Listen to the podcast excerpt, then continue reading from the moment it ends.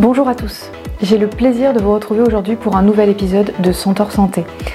J'ai le plaisir d'accueillir aujourd'hui Antonin Foliasson, cofondateur et CEO d'Ometrix Health, Leslie Decker, chercheuse au sein du laboratoire Comet, et la docteure Florence Wertmeyer, chef du pôle de gérontologie clinique et responsable du centre mémoire du GHPSO. Nous parlerons du développement d'outils de prévention en amont de l'apparition de maladies neurodégénératives dans le cadre du projet Overcome.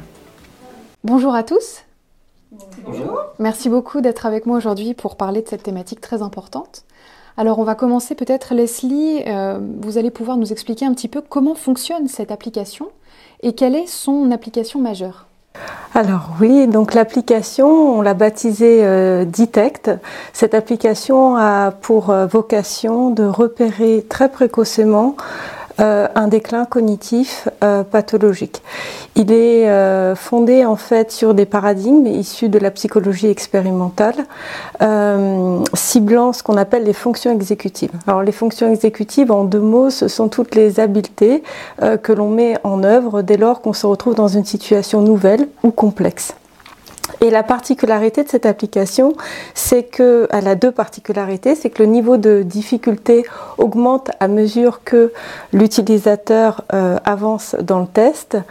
Et d'autre part, euh, c'est une application qui est ludique pour euh, justement pallier un petit peu euh, les effets liés au stress euh, et, et, donc à l'évaluation. Et donc on a travaillé les règles du jeu avec des neuropsychologues et aussi ces règles du jeu ont été mises en scène par un comédien, Rémi Berthier. Et l'objectif maintenant est de pouvoir faire que cette application puisse être utilisée par le maximum d'usagers, donc de personnes âgées avec des profils dits à risque, donc euh, présentant des signes dits avant-coureurs, euh, type une plainte cognitive, euh, une vitesse de marche ralentie.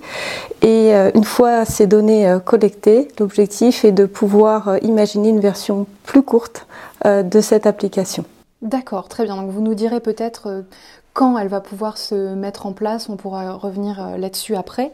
Euh, vous travaillez de près avec euh, Antonin, du coup, sur, sur cette application. Antonin, est-ce que vous pouvez nous expliquer un peu comment vous avez accompagné cette innovation, quelle a été sa mise en place? Absolument. Notre société Ometrixel s'est spécialisée en e-santé, donc ça veut dire qu'on a des équipes bah, de pharmaciens et puis de personnes qui sont spécialisées dans le développement on a nos propres équipes de développement et euh, notre particularité c'est qu'on travaille aussi avec des personnes qui ont l'habitude de euh, traduire en fait des, euh, situations qui peuvent être complexes sous forme d'algorithmes relativement simples dans leur rendu pour une utilisation pratique. Ici, en l'occurrence, par rapport à votre question, on peut dire que le brief de point de départ, c'était de pouvoir effectivement faire une application qui permettait de faire passer des tests qui normalement sont supervisés par des humains et qu'il faut pouvoir confier à des personnes qui n'ont pas de spécialité euh, exactement dans ce domaine. Alors euh, ça veut dire qu'il faut que le processus soit relativement autonome et il faut qu'il puisse être ensuite diffusé sur le terrain avec des personnes qui sont au plus proches, des personnes qui seraient euh, potentiellement intéressantes pour elles-mêmes à pouvoir être identifiées comme étant à risque. À risque donc d'avoir une maladie neurodégénérative qui se développe à terme ces personnes qui développent ça sur le terrain, c'est euh, notre autre partenaire qui euh, s'appelle euh, Luna et qui porte aussi le nom d'Anaël pour le groupe mhm. exact avec lequel nous travaillons et qui a la particularité d'être très investi dans l'innovation, dans l'innovation numérique et qui a en fait envie de pouvoir donner des nouvelles fonctions aux personnes qui justement sont des aides à domicile et qui sont justement au plus proche des personnes qui pourraient bénéficier de ce genre d'application. Alors après sur la partie technique, puisque c'est euh, la question aussi.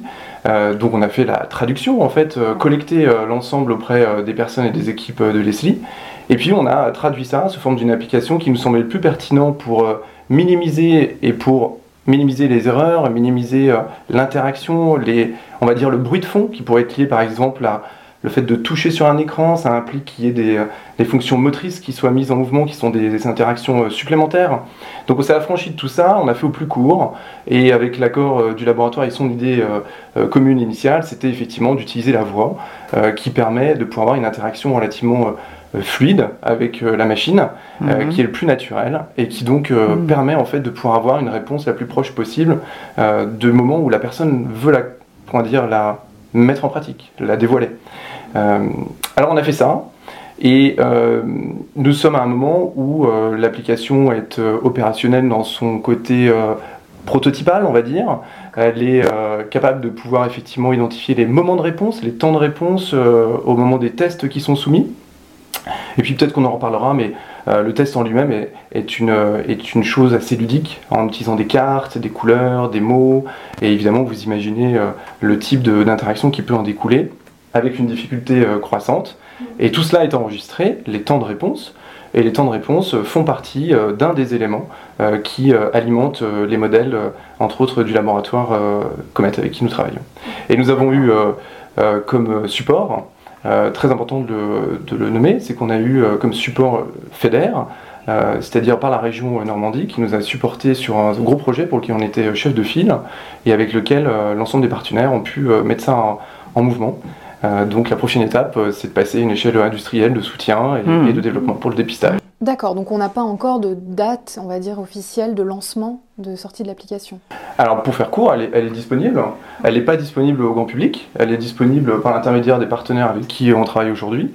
Mais la phase suivante, effectivement, ça va être de pouvoir connecter ça avec une application, euh, je veux dire en pratique, avec mhm. euh, bah, des personnes qui sont vraiment de terrain, mhm. avec euh, la partie neurologue, la partie autre scientifique, et de pouvoir alimenter les modèles. Très bien, ok merci beaucoup. Donc euh, là, on était sur la partie vraiment très technique. On a la chance aujourd'hui d'avoir un acteur de terrain.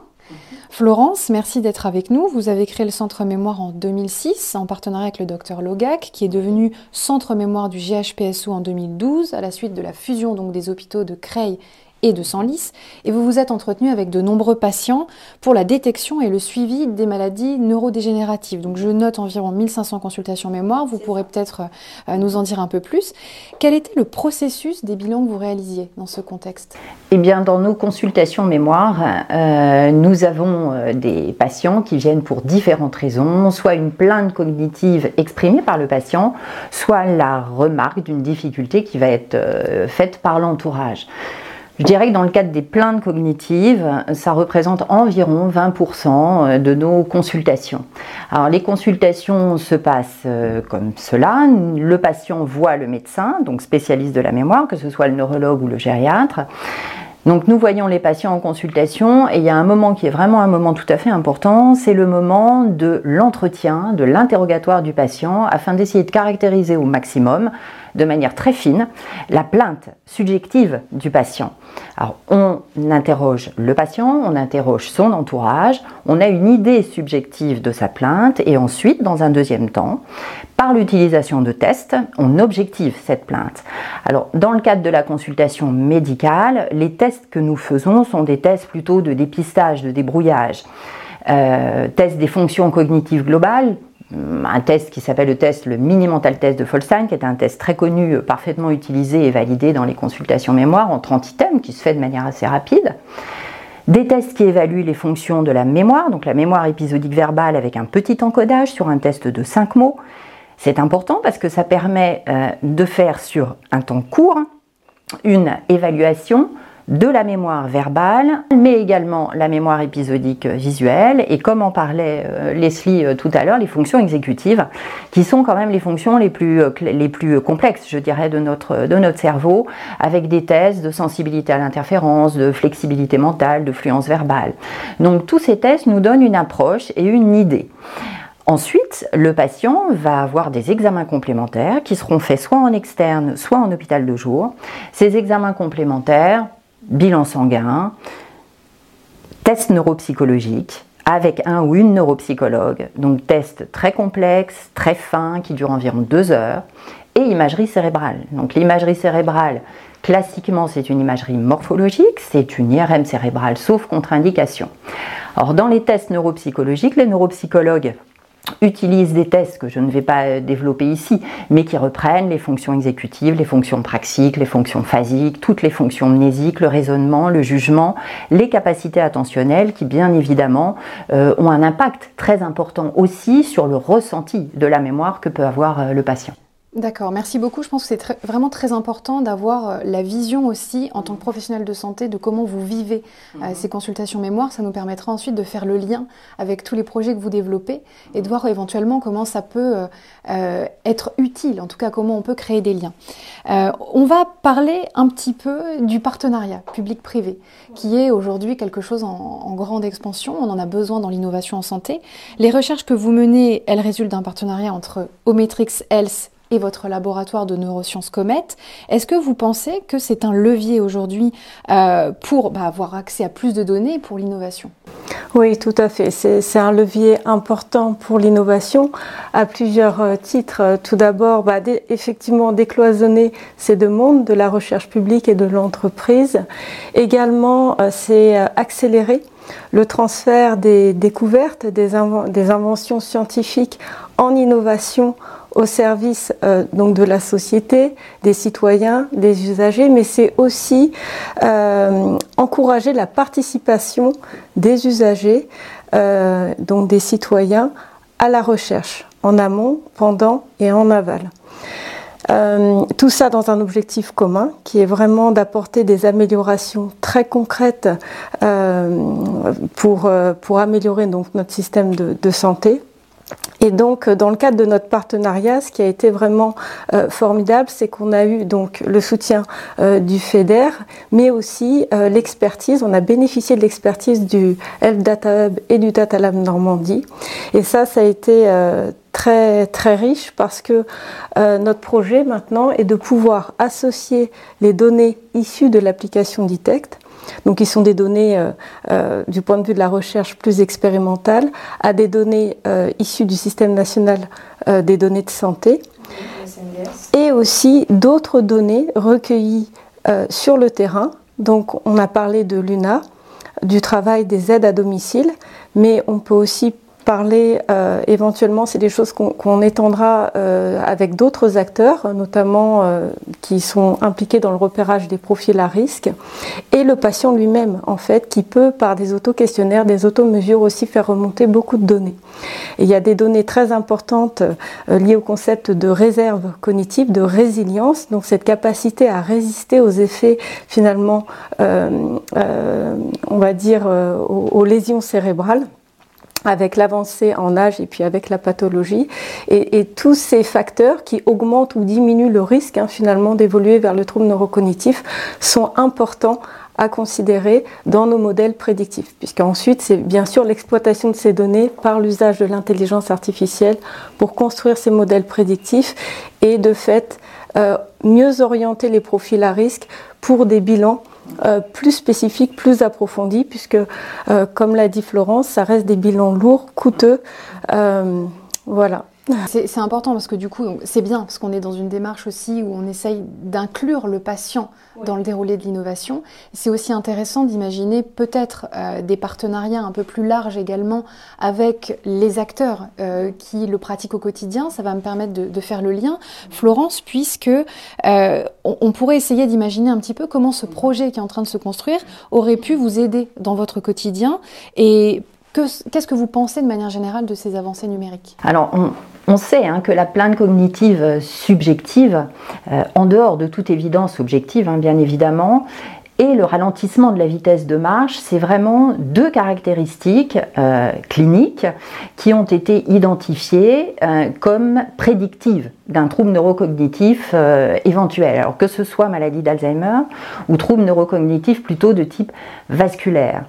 Bien évidemment, lorsque dans nos consultations, après le bilan euh, complet qui a été réalisé, nous posons un diagnostic, une hypothèse diagnostique, euh, et que l'on reste dans ce stade de trouble cognitif subjectif, puisque rien n'a été objectivé lors du bilan, euh, ou même lorsque l'on est sur du trouble cognitif léger, c'est-à-dire qu'il y a eu quelque chose qui a été mis en évidence, qui justifiera de toute façon un suivi, mais la plainte même elle seule justifie d'un suivi, nous donnons des recommandations aux patients, des conseils aux patients. Et quand Leslie parle de réserve cognitive, euh, cette réserve, elle doit être travaillée. Et elle doit être travaillée de manière euh, à la fois intellectuelle, bien évidemment, donc euh, de conseiller aux patients d'avoir des activités intellectuelles et ces activités elles doivent être variées. C'est tout à fait indispensable. Vous pouvez faire du Tetris euh, toute la journée, euh, tous les jours. Ça n'a pas d'intérêt pour votre cerveau si vous ne faites que ça. Donc l'intérêt est vraiment de varier ces activités. Je dirais des quiz de culture, des quiz d'actualité, euh, des jeux euh, de mots, mots fléchés, mots codés, mots barrés. Euh, tout ça fait travailler la visioconstruction, le visio-spatial, des jeux de société, le Scrabble bien évidemment, les puzzles qui font travailler aussi les notions visio-spatiales et le raisonnement. Donc tout ça, c'est de l'activité intellectuelle. Et moi, le conseil que je donne, le premier conseil que je donne en règle générale à mes patients, c'est une activité qui est simple, c'est la lecture.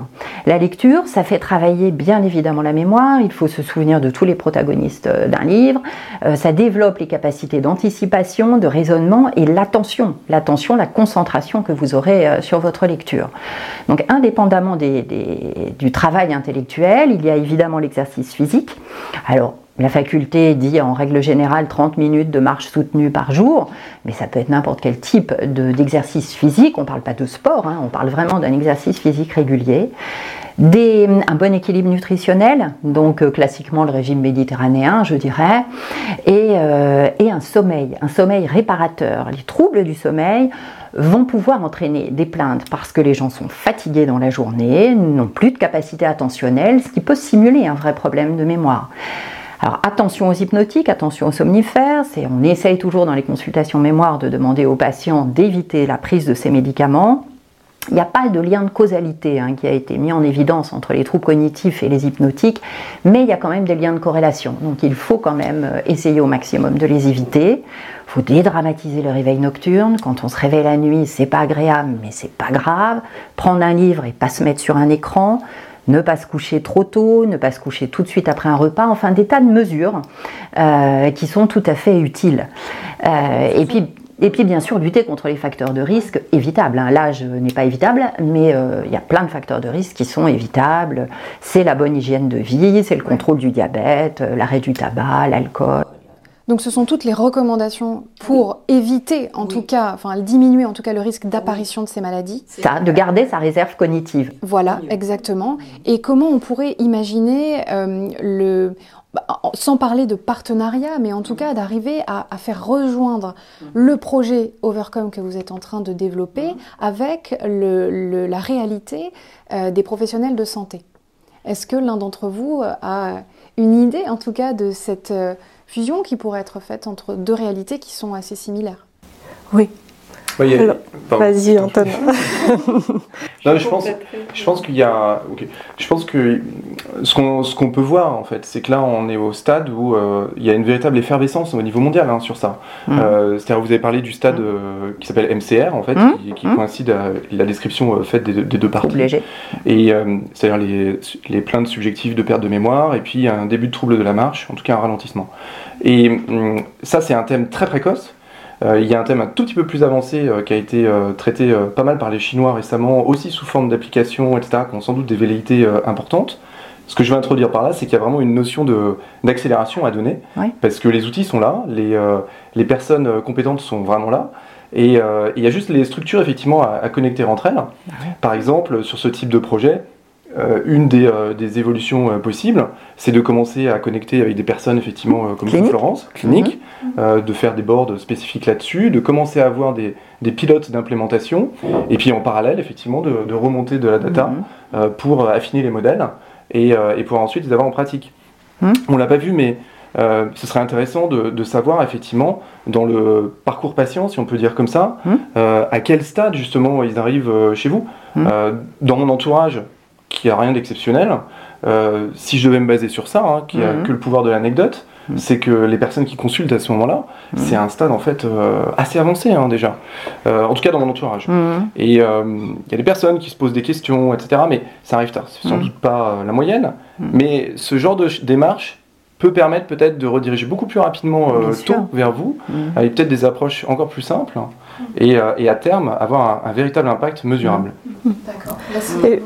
Et, pour compléter, euh, tout à fait, hein, c'est ce qu'on appelle la recherche participative. Et maintenant, l'idée est vraiment, euh, par ce moyen-là, vraiment de faire participer les usagers, les personnes âgées, Et c'est aussi euh, le moyen d'avoir une remontée sur l'acceptabilité, par exemple ici de notre application, puisque euh, c'est via la collecte de ces données, on va certes faire remonter des données qui vont nous permettre d'améliorer nos connaissances, notamment pour construire nos modèles prédictifs, mais aussi ça va nous permettre de voir bah, sur le terrain comment cette application est acceptée, où est-ce qu'elle va s'insérer dans le parcours de soins et, l'évolution euh, euh, du, patient, puisque ce sont des maladies neuroévolutives. On peut, euh, voilà, il y, a aussi, donc il y a beaucoup de recherches en fait, et c'est tous ces mondes du secteur de la recherche publique, de l'entreprise, du médical, du médico-social,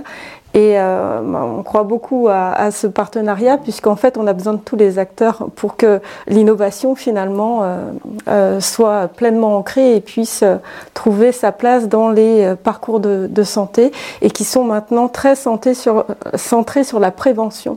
Pardon, vraiment sur la prévention très, très amont et ce syndrome du risque cognitivo-moteur est, effectivement un syndrome intéressant puisque il place trois fois plus à risque la personne d'évoluer vers une maladie d'Alzheimer, 12 fois plus à risque d'une démence vasculaire.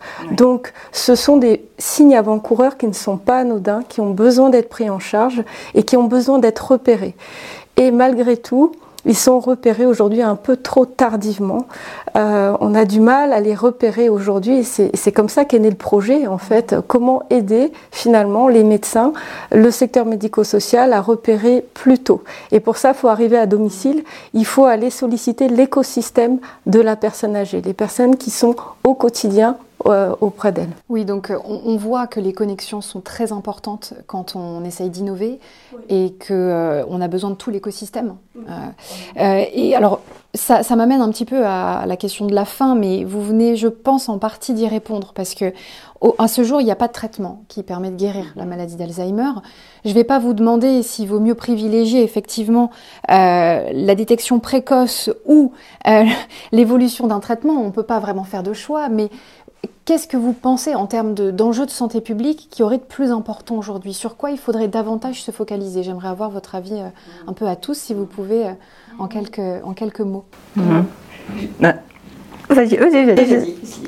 Je dirais qu'il y a quand même euh, notre système de santé va vers quand même une approche préventive. Bien sûr, il faut continuer sur l'avancée du médicament.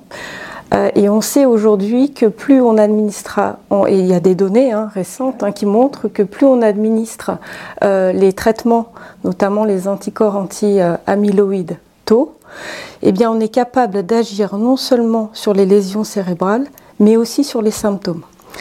Donc, euh, d'où l'importance de détecter tôt, de repérer tôt. Mais ce, n'est pas une question simple parce que euh, ce dont on s'aperçoit aussi, c'est que les personnes qui ont euh, des lésions cérébrales, taux et amyloïdes, euh, le professeur Bruno Dubois, Dubois a montré au travers de son, de son étude que seulement 20% des cas finalement évoluaient effectivement vers une maladie d'Alzheimer. Donc il y a une multiplicité de facteurs qui, comme le disait Florence, vont augmenter le risque ou au contraire le diminuer, donc vont jouer aussi sur euh, cette capacité à, résister finalement et euh, retarder ou au contraire euh, avancer l'expression de la maladie. D'accord, donc on est vraiment sur un mode préventif essentiellement. Moi, je, je, rebondirais sur deux remarques. La première d'Antonin sur à quel moment les gens consultent. C'est vrai que quand j'ai commencé les consultations mémoire il y a un peu plus de 20 ans, on voyait vraiment des gens à des stades qui étaient des stades démentiels. Hein. Je dois dire que de plus en plus, euh, dans le cadre de nos consultations, on voit des gens arriver à des stades très précoces de plaintes, de plaintes subjectives hein, uniquement, des gens beaucoup plus jeunes qu'il y a plus de 20 ans, euh, des gens en activité, où c'est encore une, prise en charge qui est très différente. Hein, quand vous avez des gens âgés, on sait qu'à peu près 20% des plus de 80 ans développent des maladies neurocognitives, mais euh, même si la médiane des troubles commence à 65 ans, vous avez des gens plus jeunes et des gens en activité. Donc ça c'est plutôt rassurant, les gens consultent quand même en règle générale plus tôt. Et euh, sur la remarque de Leslie concernant euh, les traitements, Et la prévention, ben, la prévention, elle est totalement euh, essentielle. Euh, le risque cognitivo-moteur, il existe. Je ne suis pas sûre qu'il ait complètement supplanté euh, le déclin cognitif subjectif, hein, mais il est tout à fait essentiel et c'est des mesures préventives qui nous permettent justement d'identifier ces patients. concernant les traitements, on prescrit toujours dans les consultations mémoire les traitements anticholinéstérasiques qui existent aussi depuis plus de 20 ans. Ils ont été déremboursés parce que c'est vrai que le bénéfice-risque était un peu plus en faveur du risque, mais lorsqu'ils sont prescrits à bon escient, en évitant évidemment les contre-indications et en dépistant les facteurs de risque liés à, ces médicaments, vous avez des gens qui sont répondeurs. Les études avaient été quand même bien menées. Donc toutes les consultations mémoire et les CM2R continuent à les prescrire. Il faut qu'ils soient prescrits euh, selon les règles Concernant les traitements anti-amyloïdes, donc les anticorps monoclonaux, euh, il y en a un qui a été mis sur le marché en début 2023 aux États-Unis. Pour l'instant, ce n'est pas encore mis sur le marché en France. Euh, c'est des traitements qui sont très intéressants qui vont s'attaquer à une des composantes de la maladie d'Alzheimer, que sont les plaques amyloïdes, donc on est euh, extraneuronal. Euh, c'est intéressant, mais c'est des médicaments qui ont des effets secondaires potentiellement graves, qu'on appelle les ARIA, donc avec des micro-hémorragies ou des œdèmes. Donc euh, effectivement, sur des formes légères, des formes débutantes, avec des, des, méthodes de, de, prescription intraveineuse, enfin c'est quelque chose quand même d'assez lourd et de coûteux, hein, bien évidemment, comme tout médicament novateur de ce style. Mais cette application pour nous en pratique clinique, du jour où elle est validée, bien évidemment, ce sera quelque chose de tout à fait intéressant pour ces patients à des stades tôt. Très bien, merci Florence. Antonin, le mot de la fin? Oui, je pense, je pense, je pense que beaucoup d'éléments ont, été dit, c'est clair. Euh, je pense que on développe par ailleurs euh, ce qui s'appelle des patient reported outcomes. Euh, je pense qu'il y, a une véritable utilisation possible de ce genre de questionnaire assez en amont aussi également euh, dans les évaluations cliniques euh, des médicaments, tout simplement. Euh, et effectivement, vous avez parlé des nouveaux traitements qui arrivent, donc en tant que pharmacien, je suis forcément sensibilisé. Mhm. Mhm. Et c'est vrai qu'il faut noter que c'est vraiment une, une spécificité unique, récente. Mhm. il y a énormément de médicaments qui ont, qui ont échoué. Vous l'avez d'ailleurs dit vous-même dans votre phrase d'introduction qu'il n'y a pas de traitement, mais il y a eu beaucoup d'essais. Et, et, je pense que ça, ça ouvre effectivement des nouvelles voies qui sont euh, progressives, mais qui vont être euh, pleines d'espoir et qui justifient le fait qu'effectivement euh, les personnes puissent être sensibilisées à faire les, les dépistages ou rencontrer des personnes spécialistes dans ce domaine le plus tôt possible. Très bien, mais c'est parfait. Merci beaucoup. Merci, Maria.